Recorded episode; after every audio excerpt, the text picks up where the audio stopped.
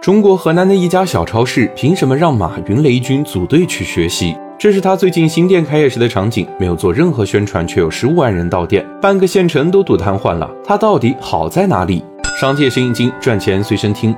海底捞的服务好到了极致，那是因为你没去过胖东来。刚进超市，你就能看到七种购物车，满足老人、小孩不同人群的需要。担心顾客看不清价签，货架旁就有放大镜；怕顾客不会挑水果，什么颜色对应几成熟都标在水果区。胖东来还有一百多项免费服务，免费存车、免费维修、免费干洗等等。你以前遇到过的、没遇到过的问题，他都想到，并且帮顾客解决了。就算买到不满意的商品，不管是用了半瓶的香油，只剩一粒的水果的果盘，还是吃了半袋的瓜子，只要你去退货，胖东来二话不说都会给你退。极致的服务来自于对员工极致的关爱。老板于东来对顾客变态好，对员工也是好到骨子里。他说五百强有个屁用，好多企业都不把员工当人。我们现在的企业都有病。二零二零年，河南零售业平均工资才三千出头，但胖东来一个普通售货员工资就有五千，就连保洁阿姨也能拿到三千左右的工资，是当地普通保洁阿姨的三倍。互联网大厂都在推崇九九六，于东来却鼓励员工劳逸结合，